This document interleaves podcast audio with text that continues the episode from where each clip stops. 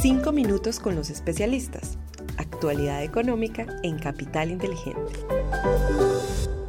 Hola, un saludo especial para todos. Hoy es lunes 11 de septiembre de 2023. Somos Juan José Ruiz y quien les habla Susana Arenas.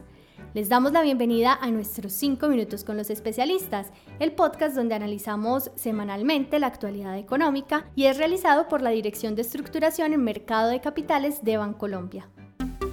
Los datos económicos más importantes de la semana. La semana pasada cerró con una jornada positiva. Sin embargo, la variación total para las acciones fue negativa.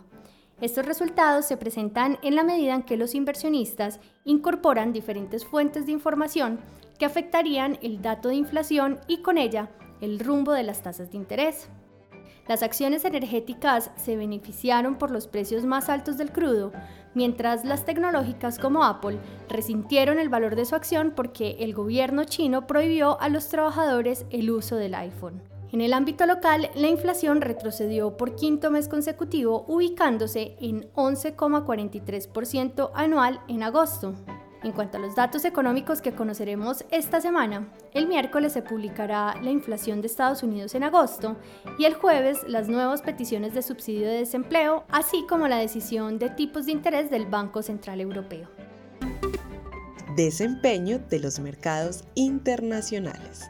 Muy bien, y aquí les compartimos los tres datos más relevantes de los mercados internacionales de la última semana. Primero, el dólar medido a través del índice DXY aumentó en 0,8% hasta los 105,1 puntos. Segundo, la renta variable internacional registró un retroceso. En Estados Unidos, el Nasdaq cayó 1,4%, el Standard Poor's 500 disminuyó 1,3% y el Dow Jones retrocedió 0,7%. En Europa, el stock 600 cayó 0,8% y en Asia, el índice de Japón retrocedió 0,3%. Tercero, en la renta fija internacional, el Tesoro de 10 años registró una desvalorización de 8 puntos básicos frente a la semana anterior, cerrando en 4,26%. Desempeño de los mercados en Colombia. Ahora les compartimos tres hechos destacados del mercado local durante la semana pasada. Primero, el peso frente al dólar presentó un comportamiento bajista cerrando en 4.013.5 pesos por dólar, es decir, un 0,9% por debajo del cierre del viernes 1 de septiembre. Segundo, la renta fija registró desvalorizaciones generalizadas. La curva de TES en pesos presentó una caída de 31 puntos básicos en promedio. En cuanto a la curva en VR, registró una desvalorización promedio de 11 puntos básicos. Tercero, el MSCI Colcap tuvo un comportamiento negativo en la semana, cerrando en 1.069 puntos, es decir, un 1,4% por debajo del nivel del cierre del viernes anterior. Desempeño de los fondos de inversión colectiva. En cuanto a los fondos de inversión colectiva de liquidez y renta fija, les contamos que presentaron un buen desempeño durante la semana, es decir, empezaron septiembre de muy buena forma.